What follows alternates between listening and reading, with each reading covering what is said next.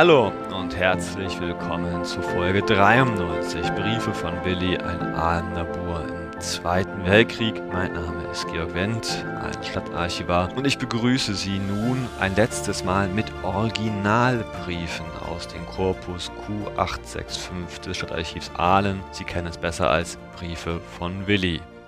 Bevor es aber losgeht, noch eine kleine Erinnerung. Sie wissen ja, nächste Woche Sonntag ist die letzte Folge dieser Hörreihe Briefe von Willi überhaupt, in der ich gern ein paar Fragen von Ihnen beantworten möchte, vielleicht auch die eine oder andere Anmerkung vorlesen möchte. Hab schon viele Mails erhalten an georg.wendt mit dt.ahlen.de. Aber wenn Sie heute am 3. Januar noch Lust haben, dann ist es auch heute Ihre letzte Chance, dies noch zu tun, mir bitte das zu stellen, denn nun ja, ich brauche auch ein bisschen Vorlaufzeit immer, um dann die Folge einzusprechen, zu schneiden, zu produzieren und so weiter. Nächste Woche Sonntag wird es dann auch einige Infos dazu geben, wie es mit diesem Podcast insgesamt weitergeht bin noch ein bisschen gerade in der Kreativphase, aber die eine oder andere Idee kann ich dann auch schon verkündigen. Kommen wir damit aber nun zu den Briefen, den letzten Briefen. Sie wissen ja, die Briefe, die in Aalen an Willi geschrieben worden sind, aber nicht mehr ihn erreicht haben. Willi Klump ist am 21.12. im Kampf um Kaluga gefallen. Seine Eltern, aber auch sein Onkel schreiben ihn nun regelmäßig aus der Weihnachtszeit in Aalen. Letzte Woche ging es dann um den Weihnachtsabend Abend selbst und nun ja, wie man mit den Heimkehrern umgeht, mit den Freunden von Willi und so weiter und so fort.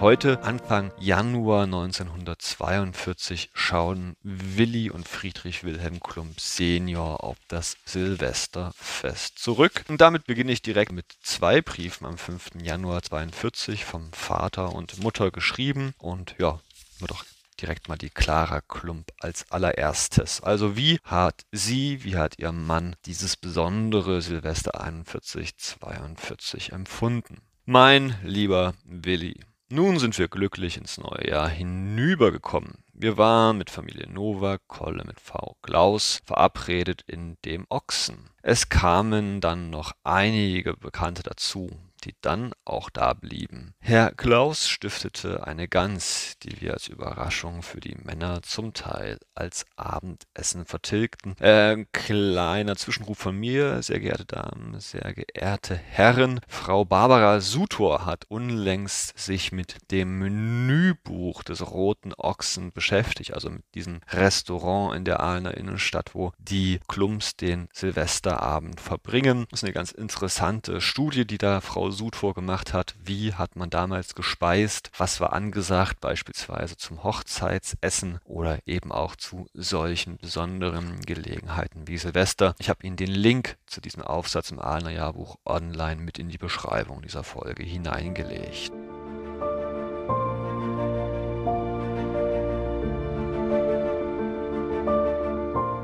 Aber weiter bei Clara Klump. Die beiden Männer wussten nichts von der Einladung zum Gansessen und Frau Nowak und ich, wir waren verschwiegen. Es waren so viele Leute im Ochsen wie noch nie an Silvester. Frau Sutor stiftete uns Berliner Pfannkuchen und Weihnachtsprätle. Dazu gab es Bohnenkaffee. Du siehst, dass wir selbst im Krieg recht ordentlich gelebt haben. Leider kam ich nicht in Stimmung. Ich musste zu viel an dich denken und auch an deine Kameraden, die von einer Silvesterfeier nichts wussten und vielleicht gerade von den Russen in dieser Nacht gestört wurden. Nun hoffe ich eben, dass mir dieses Jahr mein heißesten Wunsch erfüllt wird und du mir erhalten bleibst.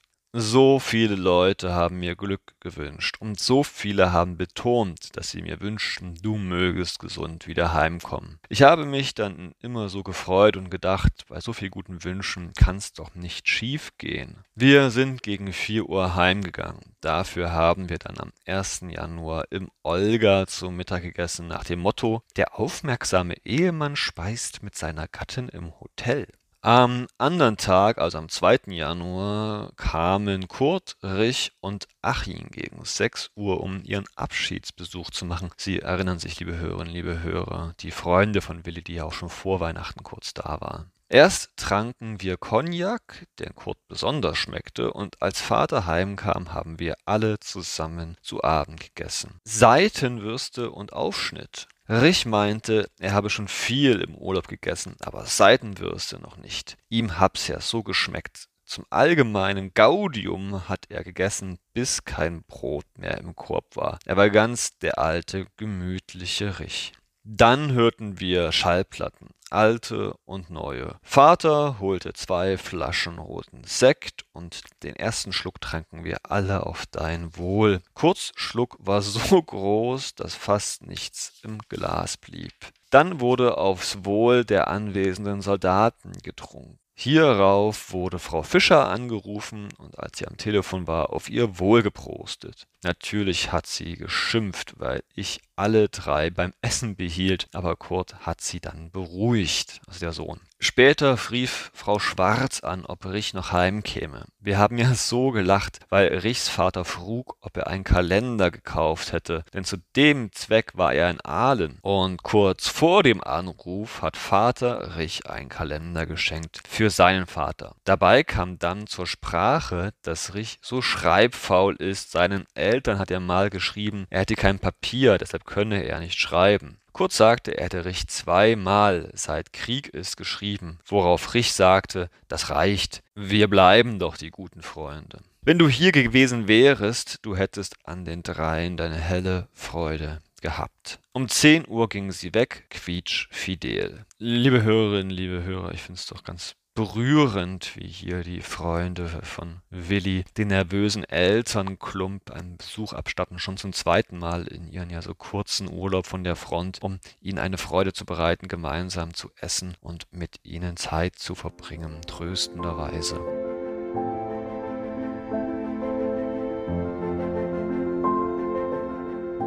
Aber weiter bei Clara Klump. Nun waren wir einmal beim Skilaufen auf den Teusenberg. Vor einigen Tagen gab ich meine Kantenlettle und Vater seine Skier ab. Ah ja, für die Front. Außerdem gaben wir drei Wollteppiche, also Schwäbisch für Decken, zwei Pullover, meinen Muff und Pelzkappe und sonstige Pelze ab. Frau Nowak ist bei der Abgabestelle. Sie sagt, es sei unglaublich, wie viel abgegeben wird. Nach dem Aufruf haben wir unsere Skier und Vater auch seine Stiefel abgegeben. Wo befindet sich nun eigentlich dein Paar? Eines in Schramberg und eines in München?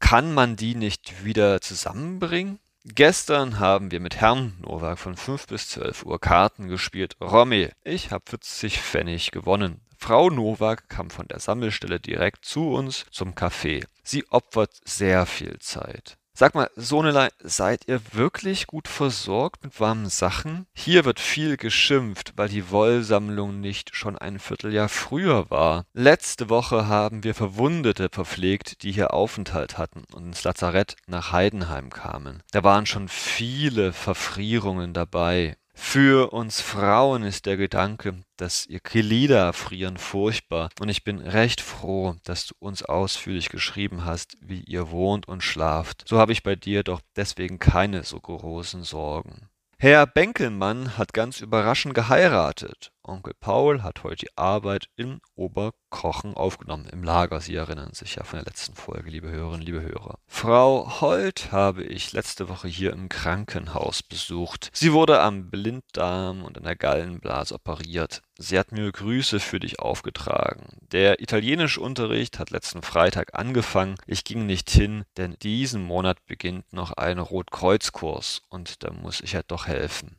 Jetzt freue ich mich, bis ich von dir höre, wie du Weihnachten verbracht hast. Dein Kamerad aus Hofherrnweiler hat dir doch das Päckle gebracht. Heute ging als Päckle Nummer 1 dein Schal, Zahnpasta, Schuhcreme, Rasierklingen, Filme ab. Stollen und Brötle gibt's im Päckle Nummer 2 und 3. Die Abzüge gehen heute auch ab ebenso Briefpapier, Kalender und ein Merkbuch. Und nun, Sohnelein, kann ich dir nur noch liebe Grüße senden und hoffen, dass diese Zeilen dich gesund antreffen. Deine Mutter.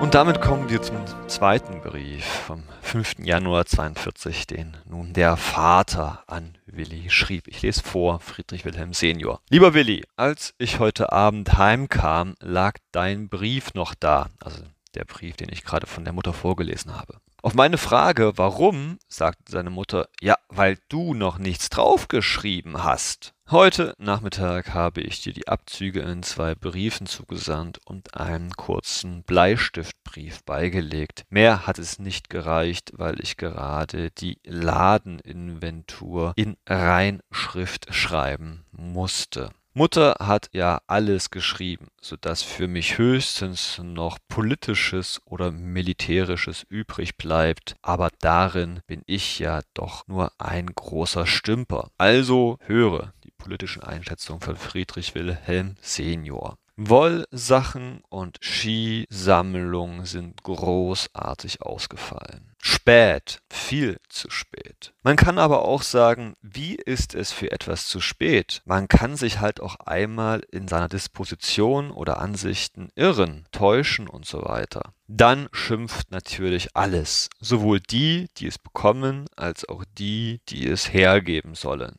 Nicht wegen dem Hergeben. Gott, ja, es gibt natürlich auch solche, aber eher wegen der späten Aufforderung. Aber ich kann dir nur sagen, es ging schnell. Alles, was gesammelt wurde, ist rasch sortiert, um und verarbeitet worden, dass man den deutschen Frauen und Mädchen nur Lob zollen kann. Und die Eisenbahn tut ein Übriges, um die Front rasch zu bedienen. Den Amerikanern und Engländern schien die japanischen Erfolge schwer in die Glieder gefahren zu sein. Die Japaner haben aber auch einen verdammt günstigen Augenblick herausgesucht. Amerika war mit seinem Aufmarsch erst im Beginn, während England seine beste Armee in Nordafrika in schwerem Kampf hat gegen Rommel. Sie wissen ja Bescheid.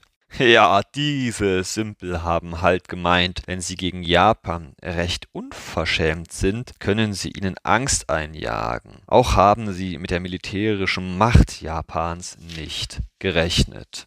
Jetzt sind natürlich die Japaner nirgends mehr aufzuhalten und diese Erfolge bringen natürlich auch uns eine große Erleichterung und somit einen kräftigen Ruck nach vorwärts, das heißt dem Kriegsende wesentlich näher. Damit will ich durchaus nicht sagen, dass der Krieg dieses Jahr ausgeht, denn es liegt noch zu viel vor uns. Aber wie schon gesagt, der Eintritt Japans in den Krieg erleichtert uns die Sache. In Nordafrika wird der Engländer von uns bestimmt gestoppt, wenn er es nach der neuen Lage nicht selbst und vorzeitig seinen Vormarsch stoppt. Für den Engländer ist jetzt der Zeitpunkt der Verteidigung an recht vielen Fronten gekommen. Der Russe wird über den Winter die großen Zufuhren aus England und Amerika stark vermissen. Zwar rennt er jetzt ohne Rücksicht auf Verluste gegen unsere Front, er mag dabei auch mal Erfolge haben, doch werden diese unsere allgemeine Kampflinie nur unwesentlich beeinflussen können. Wenn aber erst der Winter vorbei sein wird, dann kann sich Genosse Stalin auf allerhand gefasst machen. Was aber über den Winter eventuell noch an den anderen Fronten zu unseren Gunsten geschehen kann, nach der Rede des Führers darf man sagen, geschehen wird, das wollen wir ruhig abwarten, ohne jetzt Vermutungen auszusprechen. Zu Kurt habe ich gesagt, dass er sich nach Beendigung seines Kurses auf allerhand gefasst machen kann. Er meinte, am liebsten ginge er nach Afrika, ja, niemand will nach Russland.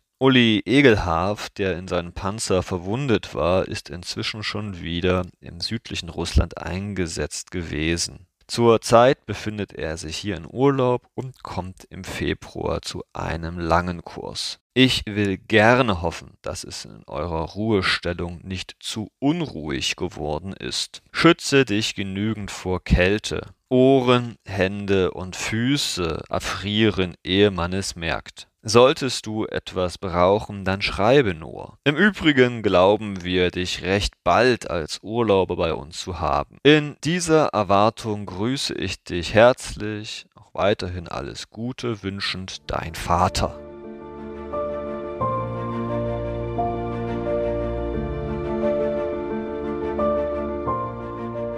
liebe Hörerinnen, liebe Hörer, in den folgenden Tagen treffen dann die letzten Briefe von Willi vom 11.12.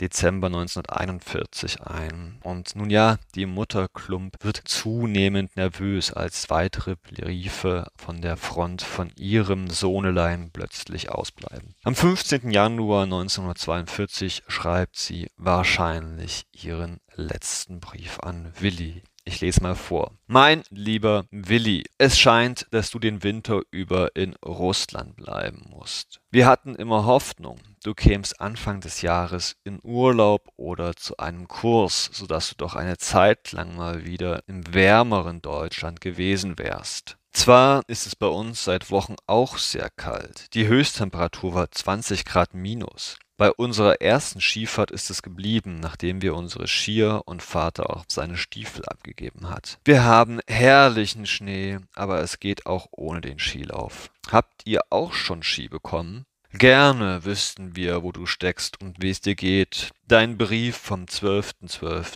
ist immer noch der neueste. Somit wissen wir noch nicht, wie du Weihnachten verbracht hast. Und das interessiert mich doch sehr. Bei uns geht alles im gleichen Trott. Vater bewertet seine Inventur und hat viel Arbeit und ich habe wieder mehr zu tun durch meinen neuen Rotkreuzkurs, der Dienstag und Freitags stattfindet. Ich finde es rührend von Dr. Werner, dass er trotz seines abgenommenen Beines die Vorträge in dem Kurs gibt. Frau Nowak hat sich sehr betätigt bei der Wollsammlung. Es war aber auch rührend zu sehen, wie viel und gern gegeben wurde. Ich habe unter anderem drei Wollteppiche und hätte sie doch so gerne dir gesandt. Denn ob du nachts nicht frierst? Mit meinem Päckchen hatte ich Glück. Alle Päckchen, die nach Russland gingen, kamen wieder zurück und zuletzt wurden sie gar nicht mehr angenommen. Weil aber auf deinen LHP-Posen stand, hat man sie angenommen und ich hoffe, dass sie dich auch erreichen. Es sind vom 5.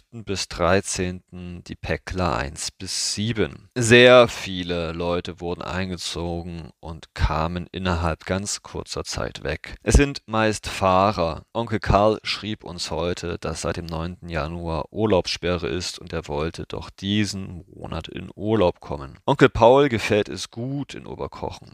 Zurzeit ist er sehr erkältet, es ist aber auch zäh. Sohnelein, immer muss ich an dich denken.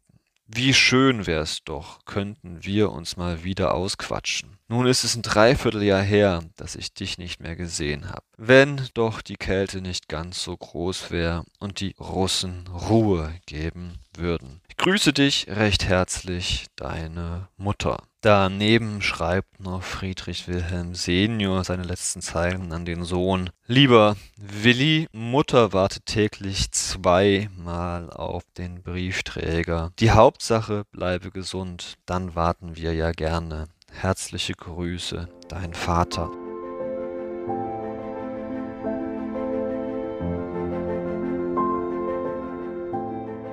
Ja, liebe Hörerinnen, liebe Hörer, man kann sich das gut vorstellen. Die Bahnhofsstraße 6 in Aalen, das Haus hatte ich Ihnen ja auch in die Bilderstrecke mit reingelegt. Jeden Tag, da guckt aus dem Fenster die Clara Klump, wartet auf den Briefträger, ob er oder sie vielleicht nicht Post von Willi mitbringt. Aber es war nicht der Briefträger, es war wahrscheinlich dann wenige Tage nach dem 15. Januar 42 der zuständige Ortsgruppenleiter der NSDAP, der die Aufgabe hatte, die Eltern, die Witwen, die Kinder von den Tod ihres geliebten Vaters, Sohnes, Mannes zu unterrichten. Man kann nur erahnen, welchen Schmerz dies für die liebenden Eltern Klump bedeutet hat und auch welcher Schmerz eben so viele Eltern in der ganzen Welt jeden Tag empfunden haben müssen von den furchtbaren Nachrichten vom Kriegsschauplatz. Willi war einer von gut 700 Aalen, die den Zweiten Weltkrieg nicht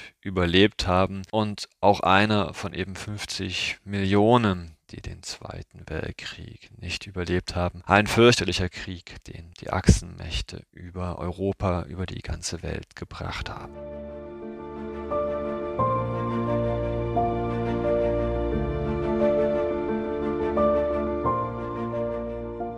Liebe Hörerinnen, liebe Hörer, es gibt noch einen allerletzten Brief in der Sammlung Q865 des Stadtarchivs, der von einer gewissen Heidi Mangold stammt. Sie erinnern sich vielleicht, diese Brieffreundin von Willi, für die er sich zunächst sehr interessierte, sie dann aber doch auch wegen ihres Literaturgeschmacks nun ja vielleicht ein bisschen überheblich abtat, sie sich aber vielleicht so in der Ferne ein bisschen auch in unseren Willi verliebt hat. Sie erfuhr wohl erst im Lauf des Frühjahrs von dem Tod von Willi, denn sie schrieb am 3. März 1942 aus Benfeld nun folgende Zeilen an Frau Klump. Liebe Frau Klump, Schon so lange wollte ich Ihnen und Ihrem lieben Gatten mein Beileid zu Ihrem großen Verlust aussprechen. In den ersten Wochen, nachdem ich das Schreckliche erfuhr, brachte ich es nicht fertig, da es für mich selber ein härterer Schlag war, als ich geglaubt hätte. Als ich dann so weit war, dass ich Ihnen hätte schreiben können, kam eine ganz plötzliche Versetzung in ein anderes Lager. Kaum acht Tage dort war ich und begann gerade mich einzugewöhnen, da musste ich schon wieder weg und zwar 14 Tage nach Benfeld im Elsass zu einem Vorbereitungstreffen für einen großen kulturellen Abend in Straßburg. Die ist ja da beschäftigt bei den Ausbildungslager für Arbeitsmeiden, liebe Hörerinnen, liebe Hörer. Wir Teilnehmer sollten diesen Abend mit Märchenspiel, Germanistik, Tanz und Lieder gestalten. Der Abend war sehr schön, ich wurde aber leider dennoch krank und musste noch in Benfeld das Bett hüten. Heute bin ich nun das erste Mal wieder aufgestanden. Die Schrift sieht noch ein bisschen makelig aus. Ich möchte Ihnen aber trotzdem sagen, dass ich Ihnen ganz herzlich für Ihren lieben Brief, für die Bilder und die Abschrift von Willis letzten Brief danke. Ich kann heute noch nicht daran glauben, dass wir uns nie sehen sollten, nachdem wir in unseren Briefen so gute und so gut einander begreifen greifende Kameraden geworden waren. Ich habe bis jetzt noch keinen Brief zurückbekommen, auch nicht das Weihnachtspäckle.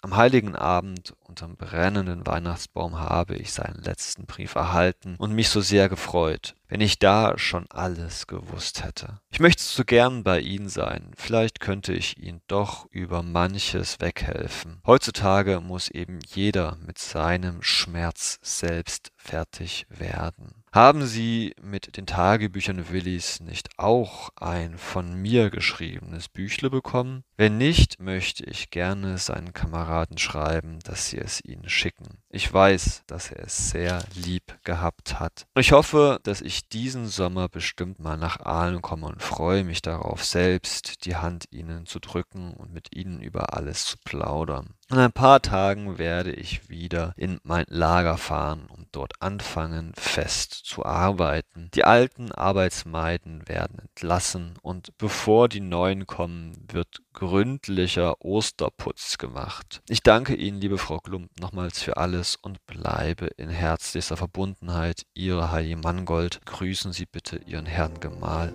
recht herzlich.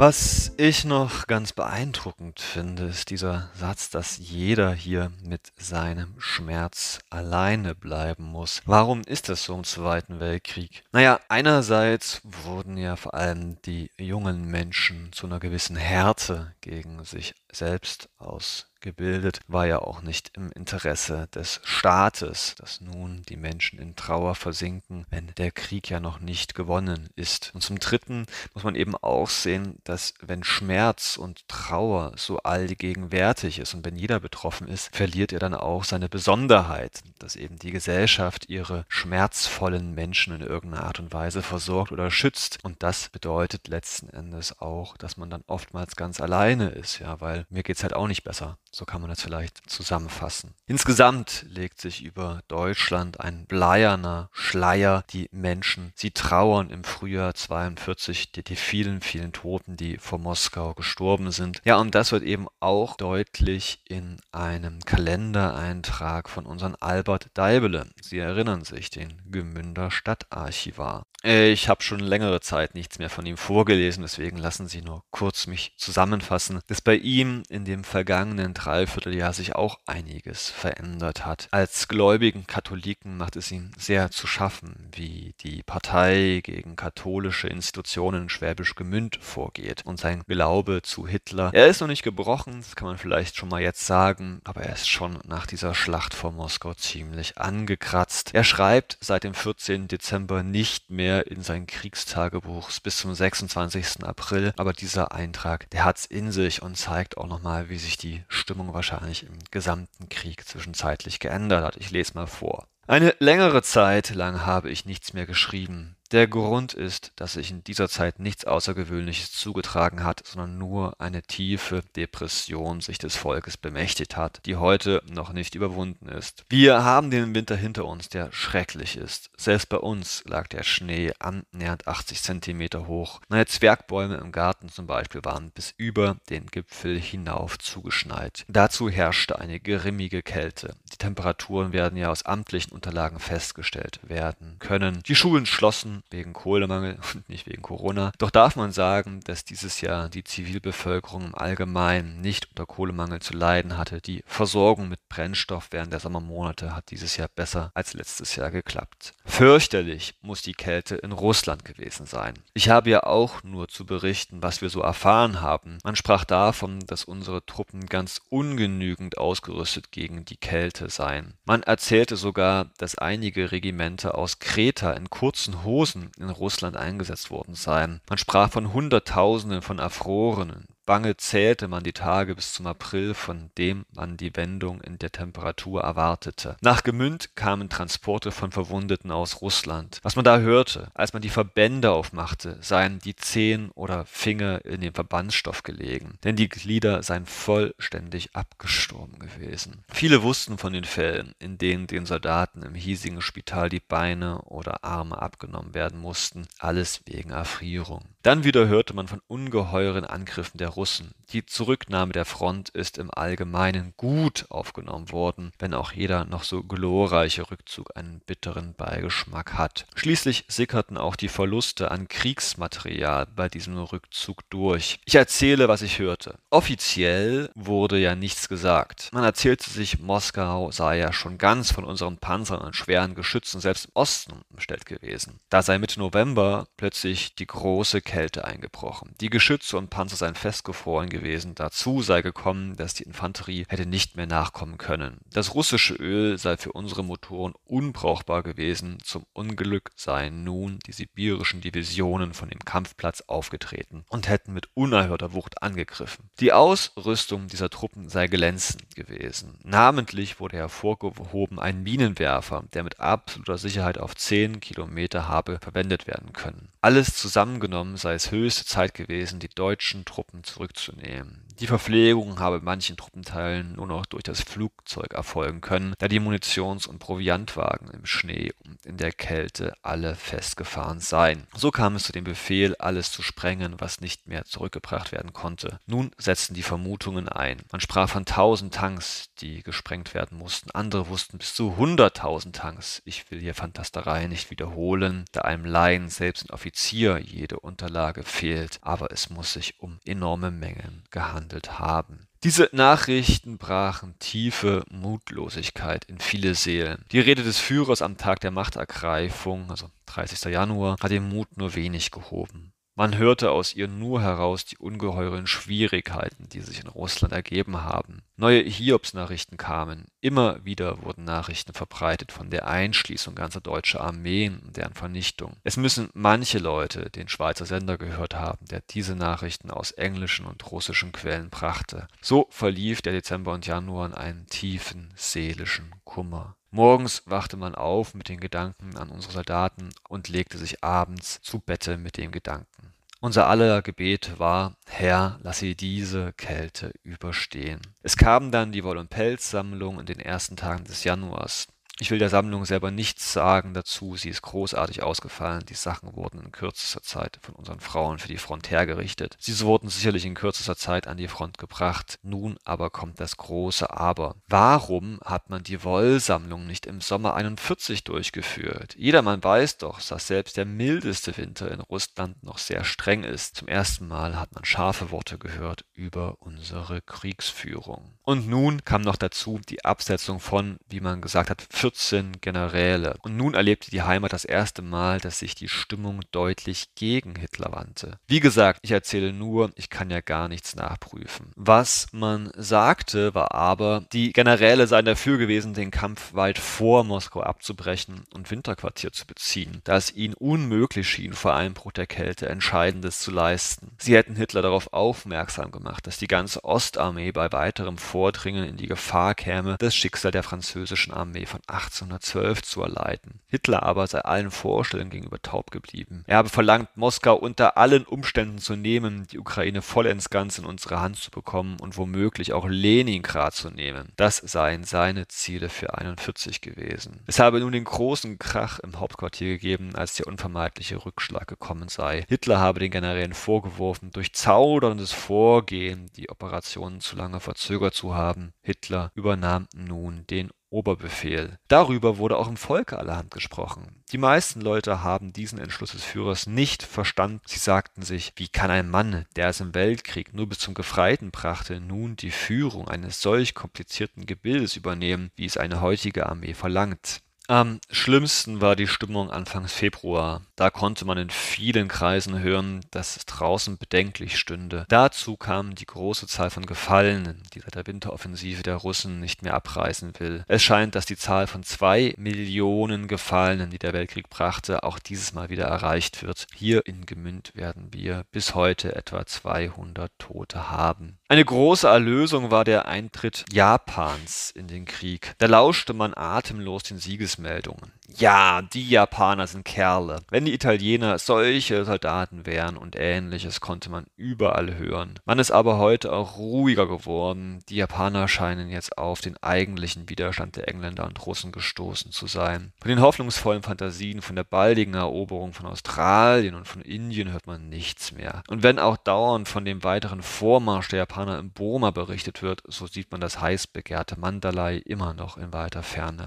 Von dem Zusammenbruch der Chung Ting-Truppen scheint es auch weit entfernt zu sein. So sind auch diese Hymnen auf die japanischen Truppen wieder nüchternen Darstellungen gewichen. Und heute? Es lastet auf uns allen ein dumpfer Druck.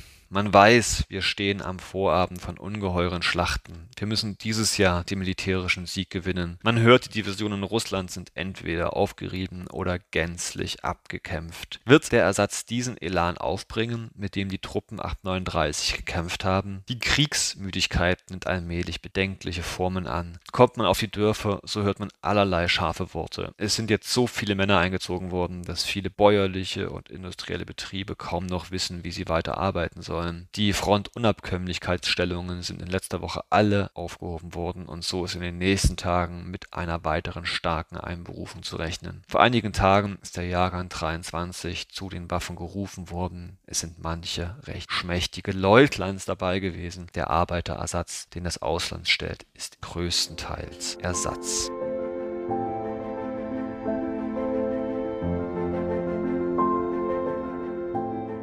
So viel, liebe Hörerinnen, liebe Hörer, zu der Stimmung bei Albert Deibele Anfang 1942. Eine tiefe Depression, große Sorge, eine Kriegsmüdigkeit, die ist durchweg durchzulesen. Die Städte sind weitestgehend verlassen von deutschen Männern. Viele, viele Zwangsarbeiter, Kriegsgefangene werden eingesetzt. Die Frauen, nun ja, auf sie kommt es mal wieder an, in Aalen, in Schwäbisch Gemünd, in ganz Deutschland, die Sache irgendwie am Laufen zu halten. Und die Klumps, sie sind auf diese Art und Weise mit ihrer Depression, mit ihrer ihrer Trauer ganz allein. Wie die Geschichte weitergeht, das wissen Sie ja selber, dass der große Sieg nicht folgen sollte. Im Gegenteil, dass sich ab 1943 dann das deutsche Heer eigentlich überall auf den Rückzug befindet. Und wie es dann weitergeht, auch wie Albert Deibele das beschreibt, das können Sie ja selbst in der Chronik, der Kriegschronik des Kollegen aus Schwäbisch Gemünd nachlesen. Ich stelle sie auch nochmal mit hinein als Link in die Beschreibung dieser Episode. Damit, liebe Hörerinnen, liebe Hörer, endet das Briefe Briefe vorlesen, dieses Podcasts Briefe von Willi. Wie gesagt, nächste Woche am 10. Januar beantworte ich dann gern Ihre Fragen. Wenn Sie also heute noch Lust haben, dann greifen Sie zur spitzen Feder und schreiben mir Ihre Gedanken. Ich freue mich drauf und verbleibe Ihr Georg Wendt aus Aalen. Tschüss und auf